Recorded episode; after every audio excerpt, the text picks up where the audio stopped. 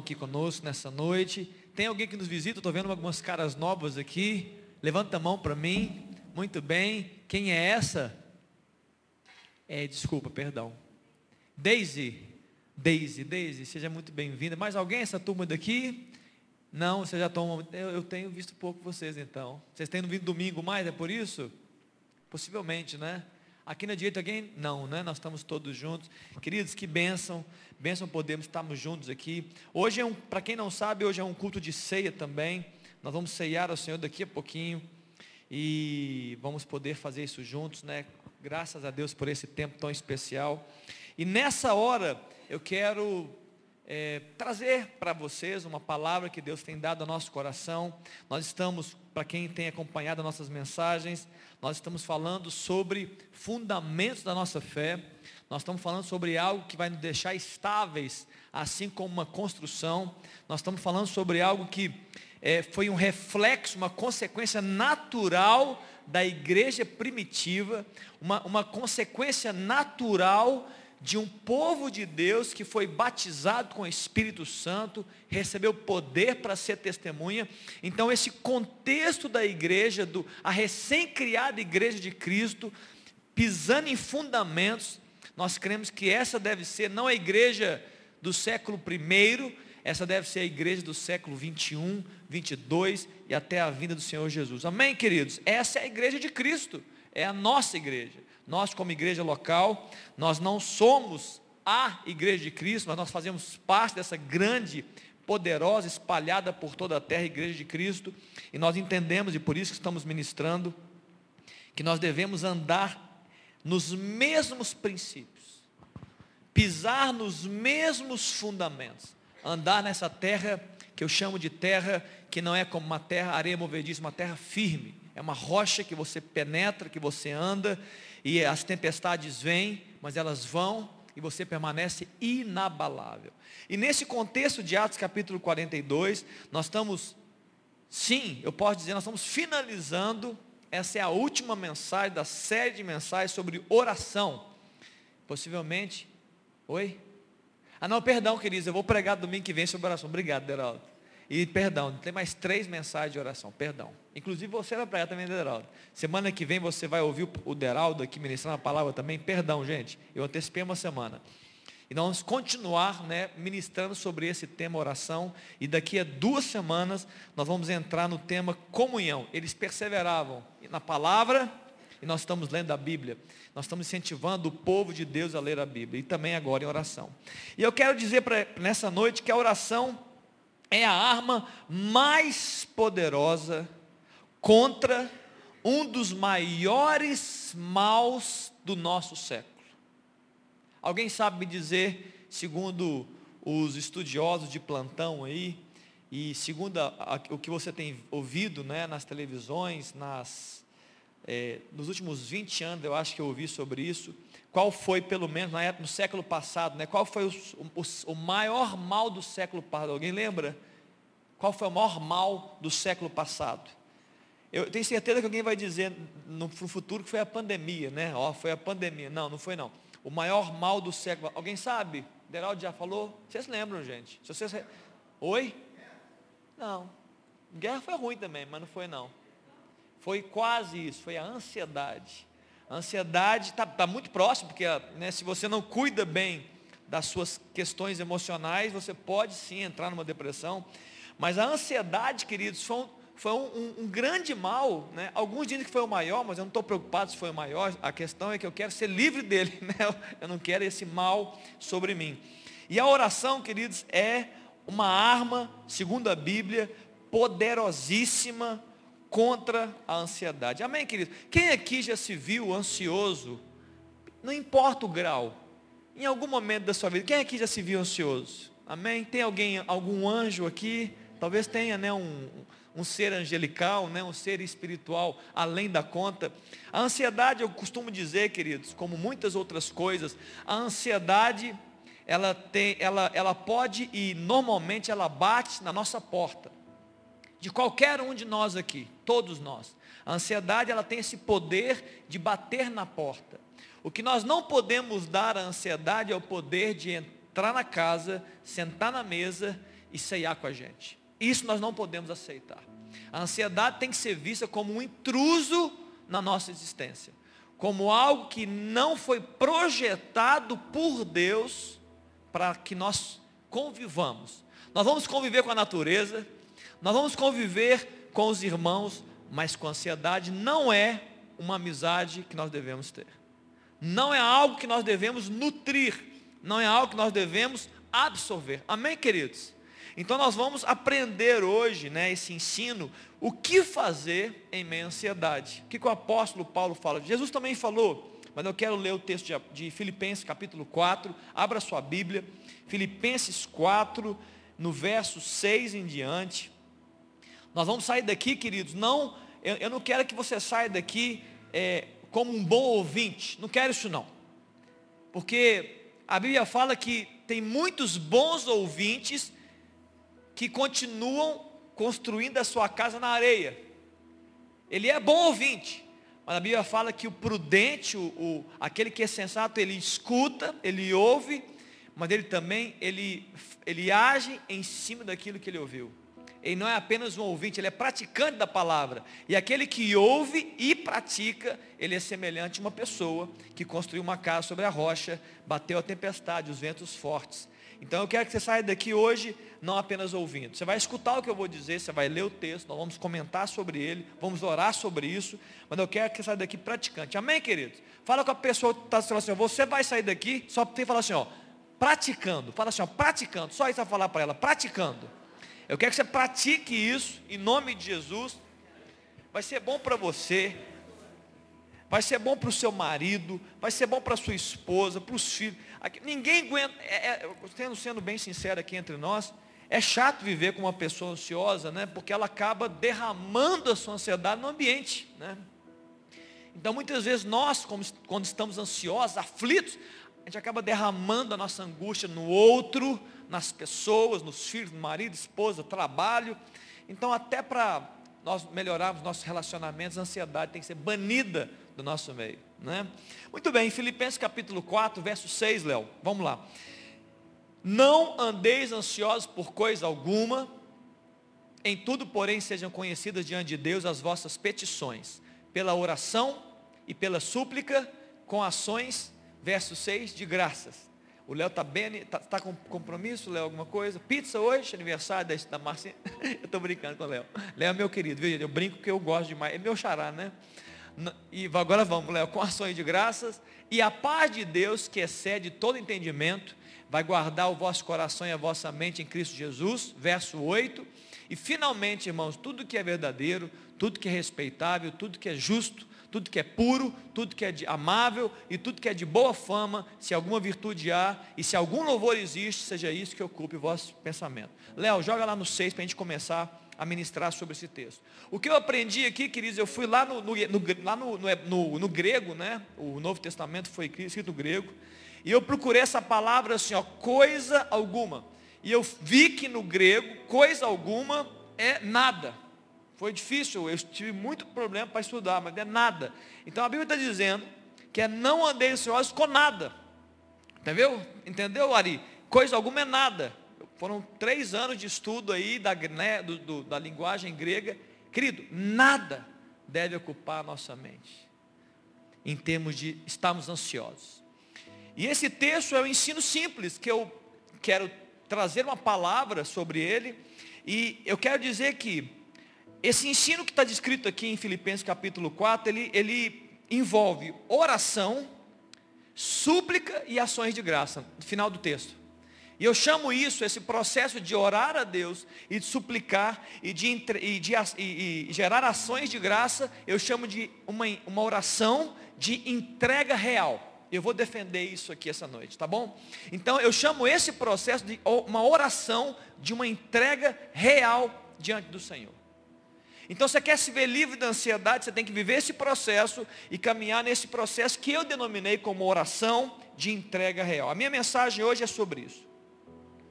Querido, tudo que você não faz conhecido de Deus, como está no texto, tudo que você não faz conhecido de Deus, e você segura para você, fica só com você, só na sua mente, só nos seus sentimentos, só no seu, só no seu coração, só no seu remoer de pensar e pensar e pensar. Tudo isso que você não faz conhecido, ou seja, não entrega para Deus e fica com você na sua mente, ela pode tomar proporções exageradas e equivocadas dentro de você, ok? Por quê? Porque está dentro de você, porque está com você, você não entregou. Então você fica ali lutando com aqueles pensamentos, lutando com aqueles sentimentos, com aquelas, com os cenários que você cria na sua mente, e como você não entrega, está dentro de você, é uma guerra interna. É isso que é ansiedade, é isso que, né, você sabe disso que é ansiedade. E a oração que nos ajuda a ajustar as expectativas, isso é muito importante. É, é como se na oração você, Deus te desse uma lente nova, ajustasse o seu óculos, para que você começasse a ver as coisas na perspectiva de Deus, e não na sua. Para que você começasse a compreender e interpretar os cenários de uma forma mais divina e celestial, e não ficar interpretando sozinho. Nós temos uma tremenda, um tremendo hábito de querer interpretar todas as coisas com a nossa mente racional, com a nossa capacidade de imaginar, nós somos muito criativos. Mas nem sempre nós estamos fazendo de forma correta. A oração ajuda a equilibrar, a trazer as medidas certas nas coisas que nós vivemos. Nas coisas, nos caminhos que nós andamos, nos cenários que nós estamos observando, nas notícias que chegam, porque é isso que gera ansiedade. Então Deus traz a medida certa. Ele, ele, determina o que é fake news. Opa, perdão, quase que eu derrubo aqui. O que é fake news é fake news. O que é, uma, é um sofisma, que é uma meia-verdade, é um sofisma.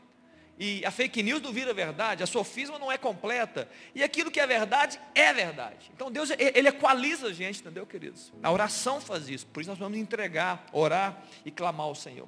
E nessa noite eu quero falar então sobre a oração da entrega real e sermos livres da ansiedade. Amém, queridos? Quem aqui gostaria de ser livre da ansiedade? Amém? Você acredita que você pode ser livre da ansiedade? Muito bem. Antes de pregar sobre isso, eu quero falar uma coisa que eu vim pensando e caminhando. Muitas vezes nós entramos na igreja, ou entramos num, numa reunião de oração, ou convivemos com crentes, e a gente acha que tudo da nossa vida, tudo vai ser resolvido com uma oração milagrosa. Você já pensou isso alguma vez na sua vida? Sim ou não? A gente acha que tudo na vida depende de uma oração miraculosa. Alguém vai orar por mim. Olha, chegou alguém e essa pessoa, ele já orou por alguém e funcionou, então agora é minha vez de receber essa oração. Eu preciso dizer, queridos, que biblicamente, eu creio na oração milagrosa, eu, eu, eu, eu oro como aquele que crê que Deus pode fazer, mas eu preciso dizer que os ensinamentos bíblicos, muito além de uma oração milagrosa, Deus, Ele nos ensina hábitos milagrosos. A Bíblia nos ensina comportamentos que produzem milagre por meio da semeadura e colheita. O princípio da semeadura e colheita bíblico é muito poderoso, onde você aprende princípios, onde você vive pelos princípios e você colhe, frutifica simplesmente porque você está sendo instruído e está agindo conforme a instrução. Está claro? Eu quero dizer, por que eu estou dizendo isso? Porque mais do que eu chegar aqui e a gente levantar a mão, quem aqui quer ser livre da ansiedade, você fala, vamos orar. Eu oro também. Se quiser, eu oro. Deus, livre a gente da ansiedade. Aí você sai daqui e o primeiro pensamento que vem, você traz ele para dentro de você e fica ali remoendo ele 200 minutos. Então não é só uma questão de uma oração, é, é uma mudança de comportamento, de hábito. E esse, esse texto está ensinando a mudar de hábito. Esse texto está ensinando uma instrução sobre o que, eu devo fazer quando veio em mim, bateu na minha porta a ansiedade. E eu devo fazer o quê? Eu devo fazer a oração da entrega, que eu chamei de entrega real. A ansiedade, queridos, é uma preocupação excessiva. Vocês sabem, talvez aqui tenham pessoas que sabem até explicar melhor. Mas eu chamo, eu, eu gosto de pensar que a ansiedade está muito ligada ao medo do futuro. Que geram entre nós e se. Mas, ó, e vai, será, Sabe, essas, essas dúvidas, esses medos, elas tomam o nosso coração. São receios de você é, viver, não, de você não viver o que espera, ou também um, um medo de você viver algo que você não deseja. Está claro? Isso gera ansiedade. Poxa, eu, eu não queria viver isso, vou ficar ansioso se eu não entregar. Ou então, o medo, será que eu vou ver isso? Exatamente o que eu não quero? Gera ansiedade. Então, isso é esse movimento de ansiedade que nos toma com muita força. E eu preciso dizer para nós que o ser humano é muito criativo. Talvez as mulheres são um pouco mais nos seus pensamentos. É, alguém já disse que a mulher tem a capacidade né, de, de movimentar, né, isso mesmo? A mulher tem a capacidade de pensar várias coisas ao mesmo tempo. O homem trabalha com caixas, né? O homem trabalha um assunto de cada vez e a mulher trabalha vários assuntos ao mesmo tempo. Possivelmente as mulheres são mais acometidas né, desses pensamentos ansiosos. É, mas todos nós somos muito criativos. Todo, todo, o ser humano é criativo. Nós conseguimos imaginar coisas. E isso pode ser bom e ruim. Se for bem usado, a imaginação é uma benção. Mas se for uma, uma imaginação que gera pensamentos negativos, sentimentos negativos, é terrível para a gente. Gera ansiedade, gera morte no nosso coração. E um ponto importante nesse ambiente de ansiedade, que a gente deve zelar, é que a preocupação de você não gerar um sofrimento desnecessário em meio aos seus pensamentos, que eu chamo também de sofrimento antecipado. E existe nesse processo de ansiedade você sofrer por antecipação. Quem aqui já passou por isso, que antes de vivenciar a situação, antes de, ter, de estar vivenciando no presente aquilo, a sua mente já te lançou para o futuro e já gerou medo da relação, medo da reunião, medo da prova, medo da conversa, medo do que vai acontecer você estava sofrendo aqui hoje, sendo que a situação é daqui a uma semana, um mês. Quem aqui já viveu o sofrimento desse pai? Já viveu? Levanta a mão. Muito normal, a gente sofre por antecipação. Isso é um pouco de ansiedade. O outro ponto também é que dentro da nossa imaginação e criatividade, nessa mente criativa que nós temos, ela nos leva a exigir que as coisas aconteçam exatamente como nós projetamos na nossa mente. Então eu projetei é assim que é o meu futuro. E aí qual o problema de você ficar com isso só para você? Você se quer se tornar o controlador das coisas. Isso é terrível, porque o poder de querer controlar as coisas, de, de manter o controle da vida, nunca estará em nós. Só que nós sofremos por isso, porque a gente, querendo que as coisas aconteçam exatamente do nosso jeito, e nunca acontecem, isso gera em nós tremendas frustrações na vida frustrações. Não acontece. Não aconteceu com a gente. Eu quero falar sobre três hipóteses das imaginações que você e eu passamos nesses pensamentos que podem levar à ansiedade. A primeira hipótese é quando estamos é, gerando pensamentos e gastando muita energia pensando em algo que não vai acontecer. Primeira hipótese. O que você está gastando energia na sua mente não vai acontecer. Onde que entra a oração de entrega? Qual, qual o poder? Qual a importância dela? Quando você está pensando em coisas que não vão acontecer, você pega essa coisa, como está na Bíblia, é, Filipenses capítulo 4, verso 6, você entrega a Deus, você se derrama diante dele, você apresenta, você faz conhecido o seu pensamento diante do Senhor, Pai, é isso aqui. Na minha mente está isso. Eu estou pensando nisso. Esse pensamento está gerando essas, esses sentimentos. Eu quero entregar diante do Senhor. Eu vou entregar para o Senhor. Quando isso você faz, nesse primeira hipótese, o que acontece?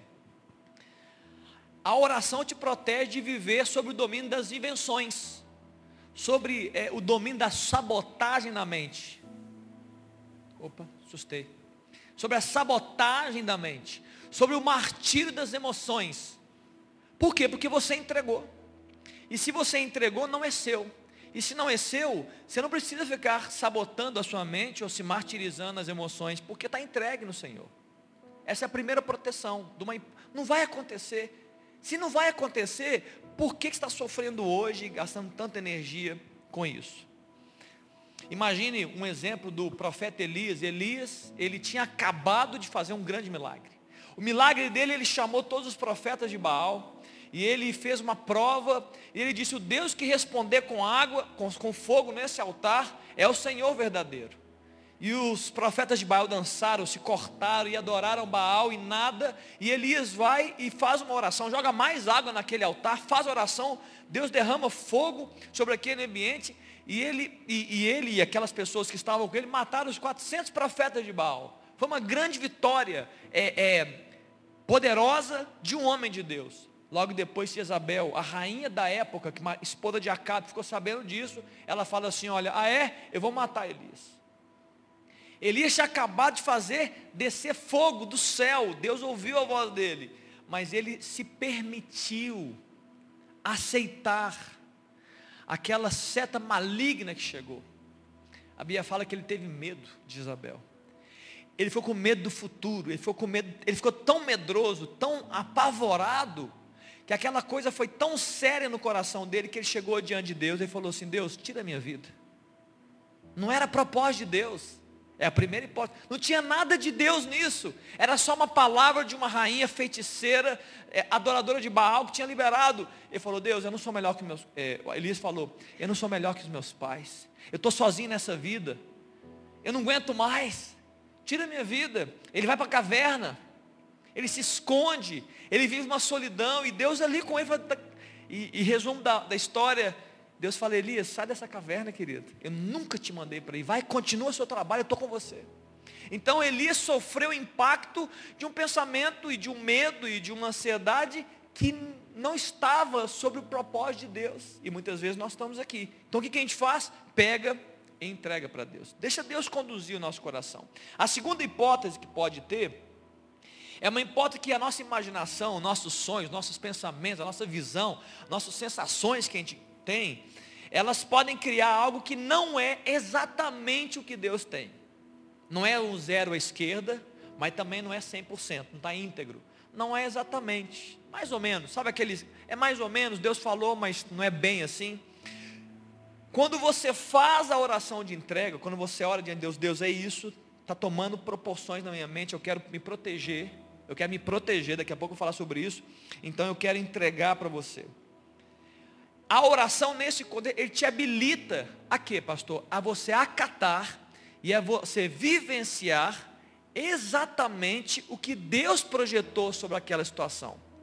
Se você não entrega, você vai ficar exigindo que as coisas aconteçam do seu jeito. Eu chamo isso de obstinação. Tem muitas pessoas que estão obstinadas, que estão até fazendo orações obstinadas quase como exigindo que Deus faça a vontade dele, quase como virando o jogo, né? No, no, o Senhor aqui sou eu. Deus, o Senhor tem que fazer isso. É uma oração obstinada. Você não está em paz. Você não está em harmonia, nem com essa situação, nem com o próprio Deus. E você, desse jeito, você até atrapalha o seu processo de que Deus tem reservado para você. Uma vez, eu, um exemplo pessoal, eu lembro que eu fui, minha madrinha, minha mãe disse, olha, só madrinha antigamente dava prente bom, né? Vocês lembram dessa história? Ainda, hoje ainda dão? Dá nada, né? Acabou essa. Ninguém está tá com dinheiro mais para dar prente bom, né, Pedro?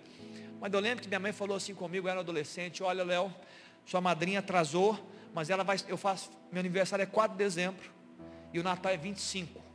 E ela falou assim, ela vai somar os dois presentes. Eu fiquei numa expectativa, nossa, agora vem coisa boa. 4 de dezembro é meu aniversário, 25.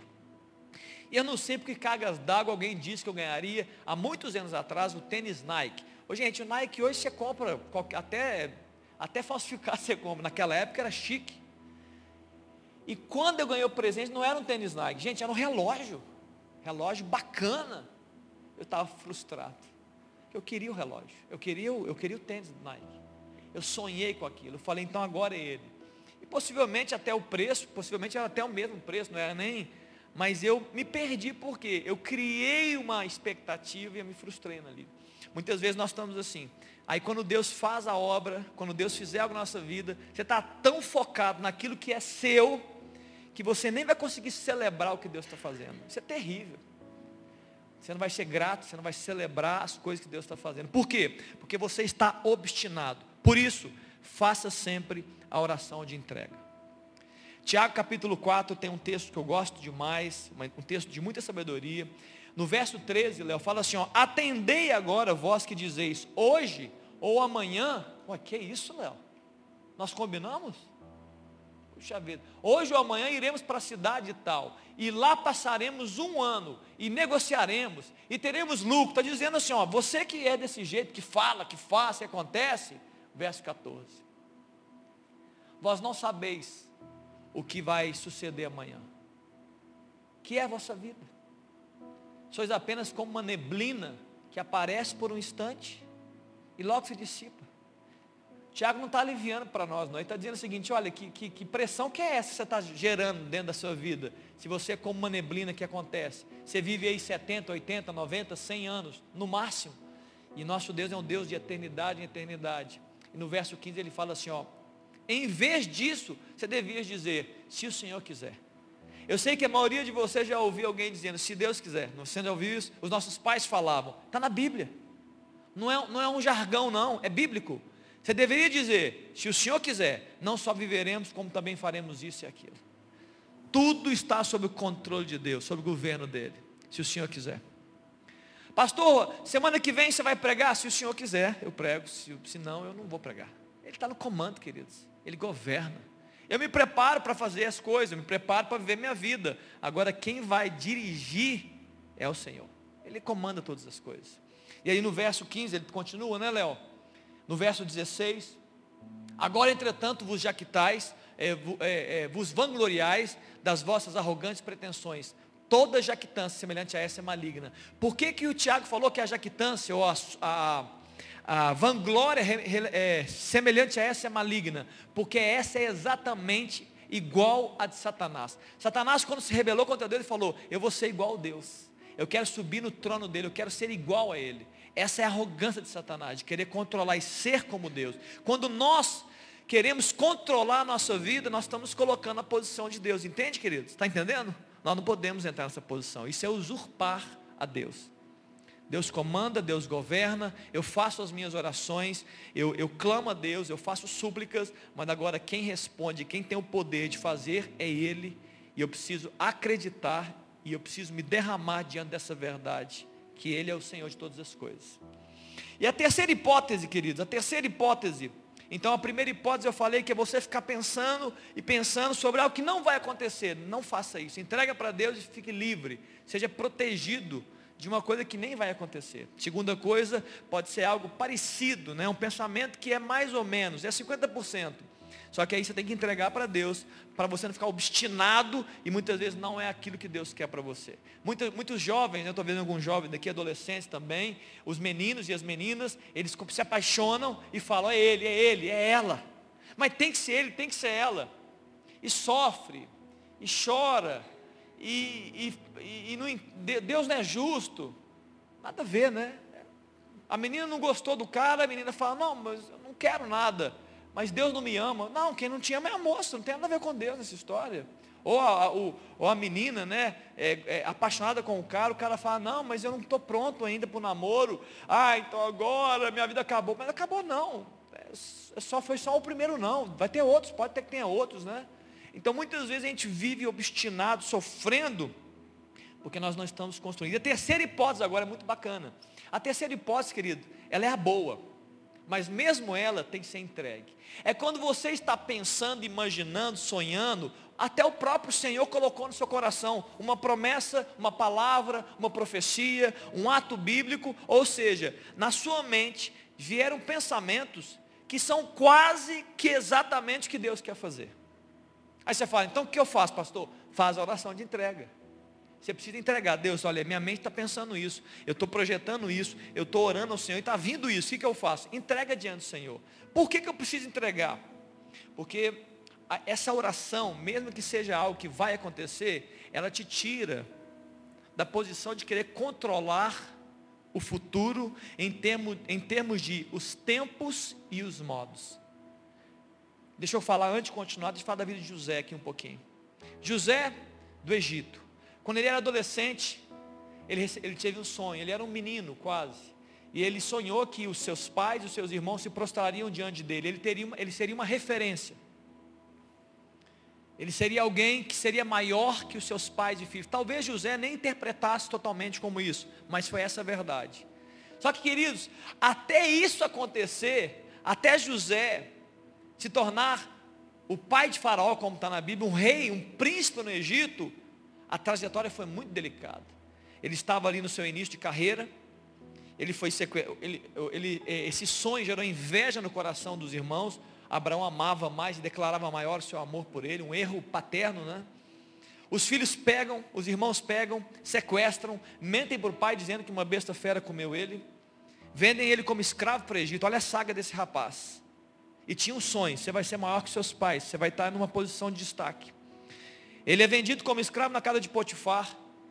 Ele trabalha como escravo, ele faz bem feito, ele vira o um mordomo. A mulher de Potifar se engraça para ele, tenta seduzi-lo, ele foge para não cometer um adultério, para se manter santo diante do Senhor. Ele, a mulher dele chega, olha, ele tentou comigo, ele que veio.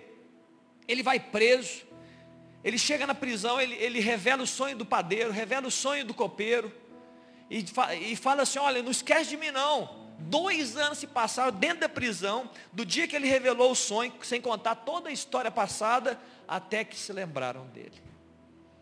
E até que o copeiro falou assim: Olha, o copeiro falou assim: Eu tenho um cara que ele revela sonhos. E ele revelou o sonho do faraó. E, a Bíblia fala que o faraó escolheu para ser o gerente da sua plantação, se tornou um grande homem. O sonho estava dado, mas o processo, o caminho, se José soubesse, é provável que ele dizia, Deus, manda outro para ser o pai da, de faraó. Eu não. Eu vou ser sequestrado, eu vou ser vendido, eu vou ser prisionado. Quem é que quer ser preso para ganhar uma coisa? Você vai ser, Fernando, você vai ser o presidente da nação, daqui a uns 30 anos, presidente. Mas antes disso, você vai ter que ser exilado. Você vai, vai perder a mão. Vão, vão quebrar você no meio. Você vai apanhar. Não, Deus, manda outro para essa história. Manda outro, eu não. Manda outro presidente aí. Mas estava dado o sonho e ele foi e vivenciou. Então qual o problema? Muitas vezes Deus já, já falou a palavra, já deu a direção. Você precisa entregar para não ficar controlando os tempos e os modos. Se José ficasse querendo controlar os tempos e os modos, ele seria um eterno frustrado. Ele estaria sendo vendido, Deus você esqueceu de mim. Ele ia para Potifar, Deus agora acabou, vão me matar. Ele faria como Elias, Deus tira a minha vida. E assim por diante. Ele poderia dizer, já que Deus se esqueceu de mim, então a mulher de Potifar quer se deitar comigo, já que a minha vida acabou, então agora que acabe de uma vez. Agora que eu vou me deitar, pelo menos eu morro com prazer. Não, ele se manteve firme, falou, Deus, eu não vou controlar nada. E a Bíblia fala, querido, que nos últimos dias dele ali, quando ele se revela para os seus irmãos, a história é longa, se você quiser, você pode ler o livro de Gênesis depois. Nos, nos dias que ele se revela para os seus filhos, para os seus irmãos, ele fala assim: olha, os irmãos amedrontados, porque José tinha poder de, de matar os irmãos. Era só José falar assim: ó, assassina esses caras aqui que eles me venderam, eles me sequestraram e me venderam. Não. Ele chega para os irmãos e fala assim: meus irmãos, presta atenção não foram vocês que me trouxeram para cá. Não foram vocês que me venderam para o Egito. A visão de José estava ampliada. Ele estava entendendo como Deus. Ele falou assim: Olha, foi Deus que me enviou para cá, para a preservação da nossa geração. Está vendo a visão de um homem de Deus? Falou assim: Olha, foi Deus que me mandou para cá, para que eu pudesse preservar a nossa casa, a nossa família. Pode trazer o papai, pode trazer todo mundo, traz o servo, nós vamos morar aqui do, do meu lado aqui na minha mansão aqui no Egito. Está claro, queridos? É muito importante a gente, mesmo que tenha um sonho de Deus, a gente entregar para Deus, para não controlar as coisas e para não se frustrar na caminhada. A entrega, né, a entrega que você faz, ela te permite vivenciar o tempo de Deus e o modo de Deus. Isto é sinônimo de sabedoria. Compreensão dos tempos e modos de Deus chama-se sabedoria. E a leitura das situações fica muito mais inteligente. E você não fica desnorteado, querendo controlar, controlar. Deixa, deixa a vida, né? deixa o Senhor guiar né, as coisas, sua vida, os seus passos e assim por diante. E agora é interessante que eu disse no começo dessa, dessa mensagem que essa é a oração da entrega real que tem oração, súplica e ações de graça. Oração eu, eu vou trans, transformar em falar com Deus. A súplica eu vou transformar em clamar a Deus por uma ação, por uma intervenção. E ações de graça que eu quero falar agora um pouco, é, é, é, é esse final, é, é, é, o final dessa, desse processo chamado oração de entrega real. O que, que é ação de graça? O que, que é gratidão? Ou o que está por trás da ação de graça? O que está por trás de alguém que agradece a alguém? Talvez você pense assim, pastor, já sei, educação. Verdade. Quando alguém faz alguma coisa para você, o que, que você faz? Obrigado. A educação faz parte do processo né, de gratidão. Mas pensa nesse contexto, querido, você está me ouvindo nessa noite. Esse texto não diz que, qual a solução que Deus deu. Esse texto nem diz que Deus deu uma solução. Esse texto diz que o processo que você deve vivenciar em meio à ansiedade é você ora, você suplica, clama a Deus e você agradece a Ele. Então, nesse contexto, a ação de graça não tem a ver com algo que Deus fez, mas possivelmente tem a ver com algo que Deus vai fazer. A ação de graça nesse contexto, para mim, para você, é, é quando você reconhece a grandeza, o poder e a soberania de Deus. Por isso você consegue agradecer a Deus. Imagina, imagina aqui a pastora Helena, e eu pedi algo para a pastora Helena, e ela não fez para mim. E eu chego e falo, obrigado. Por que, que eu agradeceria a Helena se ela não fez para mim? Simplesmente pelo fato de eu ter certeza que ela vai fazer. Sim ou não? Então, ações de graça para nós em relação a Deus é certeza, é convicção. Deus, eu estou te agradecendo, o Senhor vai fazer. Pode não ser do meu jeito, pode não ser no meu tempo, pode não ser exatamente o meu cenário, mas a sua vontade é boa, agradável e perfeita. O que o Senhor tem para mim é o melhor, e isso me basta. E eu vou dormir em paz, porque o que o Senhor tem para mim é melhor. Amém, queridos? A ação de graça está envolvido nisso. A ação de graça também está envolvido em que Ele é galardoador, o Deralto falou né, no começo, daqueles que o buscam. Hebreus capítulo 11, verso 6. Sem fé é impossível agradar a Deus, porque aquele que se aproxima de Deus deve ter certeza, convicção de que Ele é galardoador daqueles que o buscam. Queridos, quando você ora a Deus, quando você entrega a Deus a sua questão, quando você fala assim, Jesus, é isso, está tomando muita coisa aqui na minha mente, está tomando muito meu tempo, estou te entregando, Pai, me ajuda. Ah, esse texto diz, Ele vai fazer algo. Ele vai galardoar, galardoar aqueles que o buscam. Ele vai abençoar aquele que está buscando. Amém, queridos? Essa é a certeza de alguém que está agradecendo antes da hora. A gratidão, queridos, que é contrária à murmuração, tem o poder de apaziguar os sentimentos. Ela nos apazigua. Coração grato apazigua ah, os ventos fortes, as tempestades do coração. Ela silencia, gente. O contrário é murmuração. A murmuração deixa você doido. A murmuração é você estar tá sempre reclamando. Olha só, olha o cheiro, olha ali, ninguém faz isso, olha o Brasil, olha a empresa, aqui em casa. O, a quem está murmurando está sempre gritando dentro dele. O gracioso, o que está agradecido, ele está em paz. Nós precisamos aprender essa linguagem. Eu falo que a murmuração é a linguagem do inferno e gratidão é a linguagem celestial. Nós dessa, dessa linguagem diante do Senhor, gratidão. Deus é gracioso, nós precisamos aprender com Ele a ter essa linguagem. E no verso 7, estou terminando, fala assim: olha, o que, que vai acontecer nesse processo? Eu estou entregando os cenários totalmente equivocados que eu inventei na minha mente para o Senhor. Eu também vou entregar aqueles que são mais ou menos, não estão perfeitos. Eu estou também entregando para Deus, eu estou me protegendo nas minhas entregas. E eu entrego a Deus até aquilo que é dele para mim. Estou entregando para não controlar os tempos e os modos, não falhar, não comer um fruto antes da hora, entende? Para não, não perder os times de Deus, eu estou entregando para Ele que, que acontece no verso 7? E a paz de Deus, que excede todo entendimento, toda a nossa capacidade de racionalizar as coisas, ela vai guardar o nosso coração e o nosso e a nossa mente em Cristo Jesus. Queridos, esse texto está dizendo, não tem nenhuma palavra aqui nesse texto que diz que Deus resolveu do jeito que eu queria. Não fala nem que Deus deu a solução na hora certa, não fala nada disso. Só fala que quando eu faço a entrega, Deus, em troca da minha entrega, ele me dá a paz. A paz que excede o entendimento, a paz dele. E eu preciso dizer que a paz é o remédio. Perdão. A oração de entrega é o remédio, a paz é a consequência. Para que você seja livre da ansiedade. Paz. Paz traz convicção, paz traz tranquilidade, paz está ligada à certeza do futuro com Deus, de que Ele disse, Ele vai cumprir o que Ele quer. Pode ser parecido, ou pode ser diferente, ou pode ser igual ao que eu penso. Mas não importa o que eu penso, o que importa é o que ele pensa a meu respeito. Eu é que sei pensamentos que tenho a vosso respeito, pensamento de paz e não de mal. Interessante que, para concluir o verso 8, ele fala algo muito especial.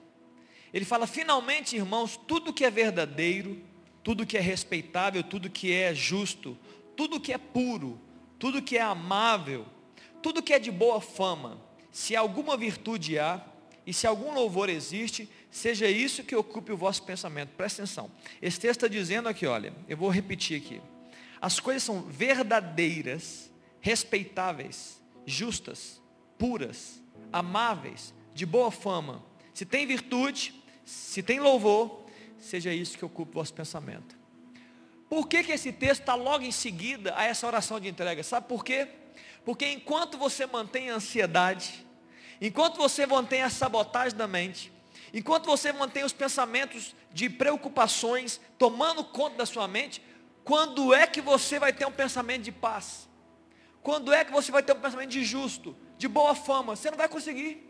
Então, na oração de entrega, você está fazendo uma troca diante do Senhor. Você está esvaziando a sua mente dessa preocupação. Deus, Deus é isso, é o Senhor. Está entregue para o Senhor a situação. Esse futuro incerto, essa decisão que eu não sei tomar, essa notícia ruim que acabou de chegar, eu estou entregando diante do Senhor, e a minha mente agora, que está livre e desimpedida, vai pensar o que é justo, o que é santo, o que é de boa fama, o que é amável, aquilo que tem valor, aquilo que tem louvor e aquilo que tem virtude. Está claro, queridos? Deus quer nos proteger. Deus quer nos proteger a mente, o coração com a sua paz. Mas eu preciso construir esse processo, vivenciar o processo de ser liberto das ansiedades. Amém? Amém, queridos? Eu queria poder é, finalizar com um texto, eu queria orar sobre isso com você, né, e que você pudesse sair daqui com esse ensino. Olha que interessante, no final, eu quero ler Hebreus capítulo 4, no verso 15 e 16. Alguém pode estar pensando assim, o pastor falou sobre oração de entrega, falou sobre oração de entrega, falou, falou, mas será que é isso mesmo? Será que Deus vai ouvir minha oração? Será que Deus vai receber o meu pedido? Será que eu posso ficar incomodando? Um dia eu estava conversando com alguém no trabalho, ele, ele é um, um, um cristão católico, e eu um dia cheguei, ele estava falando de uma situação da vida dele, e falei, vamos orar por isso. Qualquer que fosse, eu nem lembro o que foi, Pedro. E ele falou assim, olha, que orar por isso? Deus está preocupado com a guerra no Iraque, era na época. Deus está preocupado com a fome das crianças. Eu falei assim, não, querido. Deus está preocupado com isso também, mas Deus está preocupado com a sua vida. Ele, ele, tem domínio sobre todas as coisas. Fica tranquilo. Para mim é grande, para você é impossível. Para Deus é um estalar de dedos. Vamos orar por isso. Então muitas vezes nós entramos nessa neura. Será que Deus vai ouvir minha oração? Será que Deus está preocupado mesmo com uma situação tão pequena comparada a uma fome mundial, comparada às guerras da Ucrânia e da Rússia? Queridos, Deus é Deus. Ele é muito maior do que a guerra da Ucrânia, muito maior do que o poder dos maiores reis que já existiram. Ele criou céus e terra, queridos. As coisas para ele são fáceis. Para mim é difícil. Para Deus não. E ele chega aqui em Hebreus, no capítulo 4, no verso 15, e fala: Porque não temos sumo sacerdote que não possa compadecer-se das nossas fraquezas. Então eu posso apresentar minhas fraquezas diante de Deus, sim ou não? Pode. Você tem um sumo sacerdote, alguém que faz a transição até Deus, a transição. Jesus transita diante de Deus. Ele é o próprio Deus. Antes, foi ele tentado em todas as coisas, a nossa semelhança e sem pecado. Está dizendo o seguinte: Jesus sabe o que está passando. Ele veio em carne, ele andou no meio dos homens, ele sabe a luta que você vive, ele sabe os sentimentos que você tem, ele sabe as dificuldades da vida, ele esteve em nosso meio, passou fome, teve frio, viu as, viu as, as, as palavras duras que foram geradas é, contra ele, foi questionado, ele foi machucado, maltrataram ele, ele sabe, ele entende, ele sente, ele sentiu. Então ele pode sim, como sumo sacerdote, ele fala, eu entendo está passando. Só abrir um parênteses. Ele chegou na aldeia de Betânia, que um amigo dele, Lázaro, estava morto. Ele olha para a multidão e vê todo mundo chorando. A Bíblia fala, ele chora. Ele se compadeceu daquela dor daquela família. Jesus. Jesus.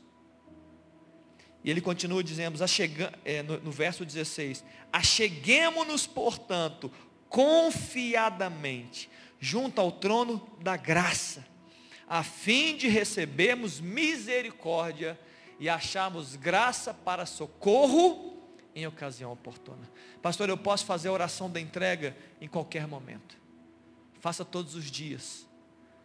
Seja livre das suas ansiedades, seja livre dos pensamentos venenosos, dos sentimentos que te sabotam, da sua queda de cabelo, é não não anormal, né? Mas depois tem alguém aqui, né? Né, né Paulo? Tem algumas quedas que são normais, mas tem algumas que não. Os cabelos brancos, né?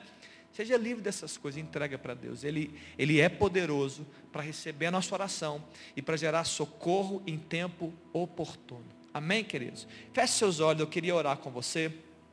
Eu queria que você trouxesse agora junto comigo. Eu disse para você que é, eu, o meu ensino não é o ensino da oração milagrosa. Eu não quero fazer uma oração milagrosa aqui para você ser livre da sua ansiedade. Eu trouxe o um ensino bíblico para que você se comporte a partir de hoje, se ainda não fez, para ser livre delas, para ser liberto de ansiedades, para ter certeza que Deus pode cuidar da sua mente, seu coração e gerar paz. Mas eu quero também orar por você. Talvez você veio aqui essa noite e em meio às palavras, em meio às minhas declarações, em meio à Bíblia lida, algumas coisas vieram na sua mente. E talvez você está hoje mesmo acometido com alguma ansiedade, agora mesmo. Talvez você está pensando alguma coisa com relação ao futuro. Talvez você está remoendo coisas do seu passado. E isso está tomando proporções exageradas, como eu disse no começo da minha mensagem, na sua mente e coração. E muitas vezes esses, esses pensamentos que não, que não param de ser, de ser gerados na mente e coração acabam criando confusão dentro de nós. Nós estamos mais confusos do que fluidos. Nós estamos mais é, é, é, desarmoniosos na nossa vida do que em paz. Talvez você veio aqui essa noite e você gostaria de entregar para Deus alguma coisa. Eu vou te incentivar você fazer na sua casa isso. Mas eu quero orar com você. Tem alguém aqui que gostaria de levantar? Levanta a mão. Eu tenho alguma coisa, pastor. Eu queria entregar uma coisa para o Senhor. Tem alguém? Levanta a mão. Amém. Tem alguém que gostaria de levantar? Tem alguém? Mais alguém? Eu queria que você viesse aqui à frente. Vem aqui à frente, vamos orar por isso. Mas eu quero continuar incentivando você a fazer isso. Mas eu quero orar sobre isso hoje. Vem aqui, você que levantou a mão. Pastor, tem algo que está tomando proporções exageradas na minha mente. Eu preciso entregar, eu quero entregar para o Senhor isso. Amém? Vamos fazer isso juntos? Pode vir. Tem mais alguém? gostaria de entregar, pai, eu quero entregar, eu entendi a mensagem, eu quero fazer essa oração, e quero entregar para Deus, eu quero, né, né, nesse poder da entrega, receber a paz de Cristo. Pode vir para cá, vem, aqui, vem, vem mais para frente, gente, só para a gente poder ficar juntinho. Vem cá, Carliane. Vamos orar por isso? Pode vir aqui também, para o lado de cá. Amém. Amém, queridos? Mais alguém? Dá chance para você. Tem alguma coisa aí que está tomando proporções exageradas na sua mente? Tem algo que você quer entregar para Jesus nessa noite? Vamos orar? Eu queria que você fechasse seus olhos. Deus sabe que está aí. Eu não vou perguntar para você, você não precisa falar para mim, mas Deus está vendo. O Espírito Santo, ele conhece a sua mente, conhece os seus pensamentos, ele conhece antes de você falar uma palavra. Antes de você falar, Jesus já sabe. Ele sabe o que está acontecendo na vida de vocês. Então você pode ter certeza disso. Mas eu quero que você entregue agora. Entrega. Né? Fala para Jesus aí no seu tempo, fala assim, Jesus é isso. Eu quero entregar esse assunto. Eu quero ser livre de ficar remoendo e remoendo sem solução esse assunto. Eu quero entregar para aquele que pode solucionar, que pode trazer um basta nos meus pensamentos e no tempo certo e oportuno trazer socorro, trazer solução. Quero orar por isso, Pai. Está aqui Jesus, meus queridos irmãos. A Deus, meus irmãos estão passando, Deus, nesse momento, a Deus, por pensamentos que estão, ó Deus, trazendo, ó Deus, falta de paz, que estão gerando, ó Deus, ó Deus, muitas vezes confusão sobre o futuro, talvez até medo, Deus, sobre o que vai acontecer, sobre o que algo que não vai acontecer. Jesus, nós estamos entregando diante do Senhor, estamos aqui juntos, Pai, pela fé. Nós estamos entregando cada situação que foi declarada na mente. Ó Deus, toma, Jesus, cada mente aqui cada mente, cada pensamento que está sendo liberado, cada oração que está sendo feita. Jesus, toma isso. Toma no teu altar, Pai. Toma isso, Pai. Nos dá agora, Pai, para esses que estão aqui na frente e, e nós todos, nos dá agora uma convicção, uma certeza de fé. Ó Deus, nós estamos entregando para o Pai. Entra no seu quarto, fecha a porta e você vai orar ao seu Pai. Jesus, nos revela, Pai, o poder do Pai. Nos revela, Senhor, o poder do Pai para que Deus, a nossa oração seja uma oração, Deus, de uma entrega real. Nós não queremos segurar, Deus, nem a metade. Ó Deus, nem 10% nós queremos segurar, Deus. disso que tem tirado a nossa paz. Nós estamos entregando diante daquele que pode todas as coisas, daquele que pode fazer infinitamente mais daquilo que pedimos ou pensamos. Ó Deus, daquele que opera, Deus, sobre a terra e é o mesmo ontem, hoje e eternamente. O Senhor fez milagres ontem, o Senhor pode fazer hoje e continuará fazendo eternamente. Ó Deus, nós estamos entregando essas causas diante do Senhor. Ó Deus, no teu altar. O altar, ó Deus, que tem um trono de um Deus que governa todas as coisas, que é soberano sobre céus e terras. É para esse Deus, é para o Senhor nós estamos entregando. Ó Deus, e nessa hora, Jesus, eu clamo por Ti.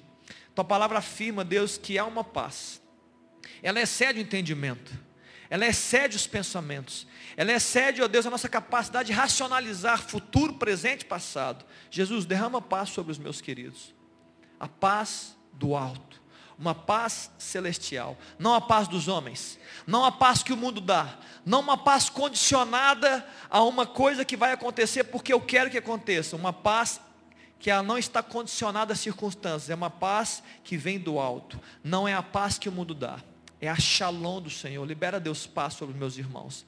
Ó Deus, que eles possam dormir em paz nessa noite. Que eles possam receber, ó Deus, um tempo novo no seu coração de convicção de que o Senhor está fazendo, que o Senhor está produzindo, que o Senhor está, Deus, projetando, ó Deus, aquilo que o Senhor tem. Ó Pai, dá a eles também a certeza que quando vier, no tempo certo, é bom, é agradável e é perfeito. E vai ser para a glória do Senhor. É a minha oração, Pai.